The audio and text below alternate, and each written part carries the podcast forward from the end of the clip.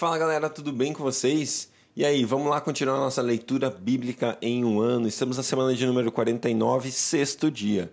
Glória a Deus pela Sua palavra. Vamos lá. Pai, obrigado por mais um dia. Obrigado, Deus, pela Sua palavra. Obrigado pelo Seu amor por nós, pela Sua vida em nós, Pai. Nós estamos aqui diante do Senhor no dia de hoje. Queremos dizer que nós te amamos. Queremos dizer que nós somos dependentes do Senhor, que nós estamos aos Teus pés, Pai. Fala conosco, Deus, no dia de hoje. Queremos ouvir a Sua voz enquanto lemos a Sua palavra, em nome de Jesus. Amém. Glória a Deus. Vamos lá. Amós 3, Amós 4, Provérbios 12 e 13. É isso que nós vamos ler hoje na semana 49, dia 6. Vamos lá, Amós capítulo 3. Ouçam essa palavra que o Senhor falou contra vocês, ó israelitas, contra toda essa família que tirei do Egito. Escolhi apenas vocês de todas as famílias da terra, por isso eu os castigarei por todas as suas maldades. Duas pessoas andarão juntas se não estiverem de acordo? O leão ruge na floresta, se não apanhou alguma presa? O leão novo ruge em sua toca, se nada caçou? Cai o pássaro numa armadilha que não foi armada? Será que a armadilha se desarma se nada foi apanhado? Quando a trombeta toca na cidade, o povo não treme? Ocorre alguma desgraça na cidade sem que o Senhor a tenha mandado? Certamente o Senhor, o soberano, não faz coisa alguma sem revelar o seu plano aos seus servos, os profetas. O leão rugiu, quem temerá? O Senhor, o soberano, falou, quem não profetizará? Proclamem nos palácios de Asdod e do Egito. Reúnam-se nos montes de Samaria para que para verem o grande tumulto que há ali e a opressão no meio do seu povo.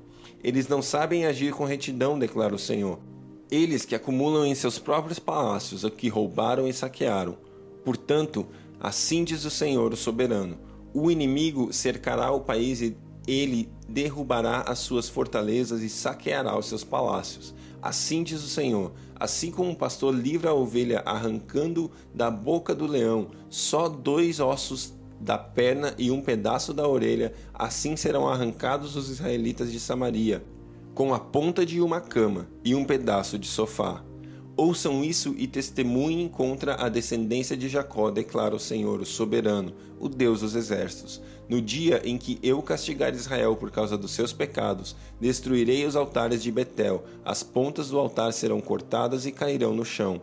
Derrubarei a casa de inverno junto com a casa de verão. As casas enfeitadas de marfim serão destruídas, e as mansões desaparecerão, declara o Senhor. Amós capítulo 4 Ouçam essa palavra, vocês, vacas de Bazã, que estão no monte de Samaria, vocês que oprimem os pobres e esmagam os necessitados, e dizem aos senhores deles: Tragam bebidas e vamos beber. O Senhor, o soberano, jurou pela sua santidade. Certamente chegará o tempo em que vocês serão levados com ganchos e os últimos de vocês com anzóis. Cada um, cada um de vocês sairá pelas brechas do muro e serão atirados na direção de Armon, declara o Senhor. Vão a Betel e ponham-se a pecar, e vão a Gilgal e pequem ainda mais. Ofereçam seus sacrifícios cada manhã e seus dízimos no terceiro dia.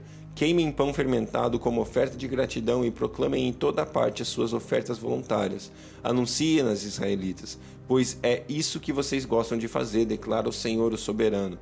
Fui eu mesmo que dei a vocês estômagos vazios em cada cidade e falta de alimentos em todo lugar. E mesmo assim vocês não se voltaram para mim, declara o Senhor. Também fui eu que retive a chuva quando ainda faltavam três meses para a colheita. Mandei chuva a uma cidade, mas não a outra. Uma plantação teve chuva, a outra não teve e secou. Gente de duas ou três cidades iam cambaleando de uma cidade a outra em busca de água sem matar a sua sede. E mesmo assim, vocês não se voltaram para mim, declara o Senhor. Muitas vezes castiguei os seus jardins e as suas vinhas, castiguei-os com pragas e ferrugem. Gafanhotos devoraram as suas figueiras e as suas oliveiras, e mesmo assim vocês não se voltaram para mim, declara o Senhor. Enviei pragas contra vocês como fiz no Egito. Mandei os seus jovens, a... matei os seus jovens à espada. Deixei que capturassem os seus cavalos. Enchi os seus narizes com o mau cheiro dos mortos e seus acampam... em seus acampamentos. E mesmo assim vocês não se voltaram para mim, declara o Senhor. Destruí algumas de suas cidades, como destruí Sodoma e Gomorra. Ficaram como uma como um tição tirado do fogo, e mesmo assim vocês não se voltaram para mim, declara o Senhor. Por isso ainda o castigarei, ó Israel, e porque eu farei isso com você, prepare-se para encontrar-se com o seu Deus, ó Israel. Aquele que forma os montes, cria o vento e revela os seus pensamentos ao homem, aquele que transforma a alvorada em trevas e pisa nas montanhas da terra, Senhor dos exércitos é o seu nome. Glória a Deus pela sua palavra, glória a Deus porque mesmo no castigo, Deus ele faz para nos trazer para perto dele. Ele de fato, né, a gente lê na história, a gente já leu esses textos, a gente já leu a história desses reis, e a gente viu que Israel sofreu, Israel, é, Judá, Israel, todos eles passaram por, as nações passaram por situações terríveis, mas ainda assim, toda vez que eles passaram por isso, Deus estava ali só aguardando. Se arrependa, se arrependa, você vai passar por um castigo, mas você vai fazer isso para que você se volte para mim, porque você vai me encontrar de novo. Eu sou o Deus poderoso, aquele que faz os ventos, aquele que cria as montanhas. Ele se manifesta, ele se mostra para o povo mais uma vez e fala: Eu tô aqui. Você vai passar por isso, mas saibam, eu tô aqui. Se arrependa, se arrependa e eu estou aqui. Glória a Deus. Provérbios capítulo 12. Todo o que ama a disciplina ama o conhecimento, mas aquele que odeia a repreensão é tolo. O homem bom obtém o favor do Senhor, mas o que planeja maldades o Senhor condena. Ninguém consegue se firmar mediante a impiedade e não se pode des, é, desarraigar o justo. A mulher exemplar é coroa do seu marido, mas a de comportamento vergonhoso é como câncer em seus ossos. Os planos dos justos são retos, mas o conselho dos ímpios é enganoso. As palavras dos ímpios são emboscadas mortais, mas quando os justos falam, há livramento. Os ímpios são derrubados e desaparecem, mas a casa dos justos permanece firme. O homem é louvado segundo a sua sabedoria, mas o que tem coração perverso é desprezado. Melhor é não ser ninguém e ainda assim ter, o, ter quem o sirva, do que fingir ser alguém e não ter comida. O justo cuida bem dos seus rebanhos, mas até os atos mais bondosos dos ímpios são cruéis.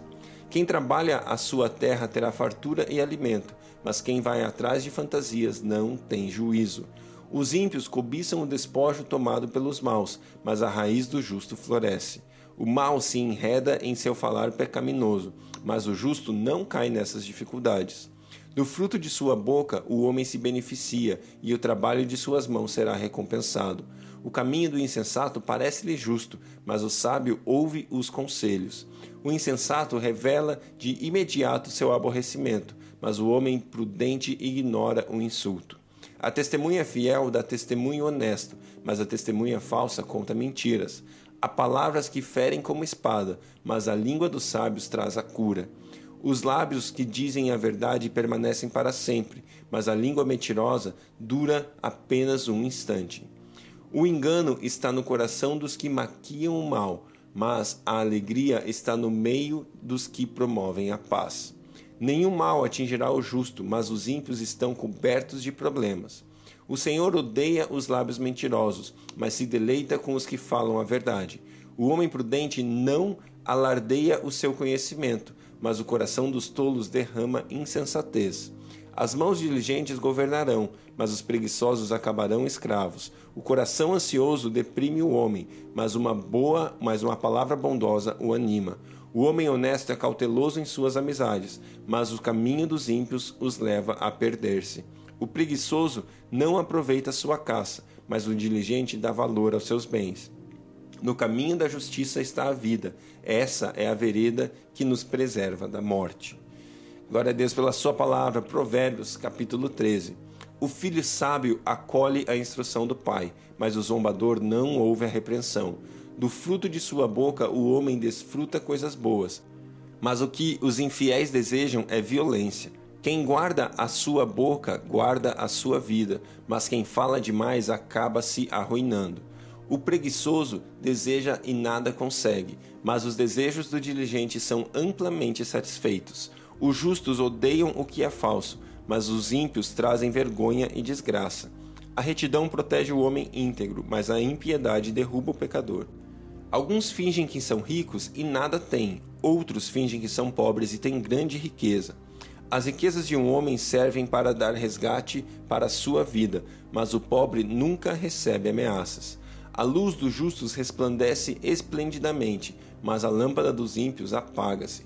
O orgulho só gera discussões, mas a sabedoria está com os que tomam conselho. O dinheiro ganho com desonestidade diminuirá, mas quem o ajunta aos poucos terá cada vez mais.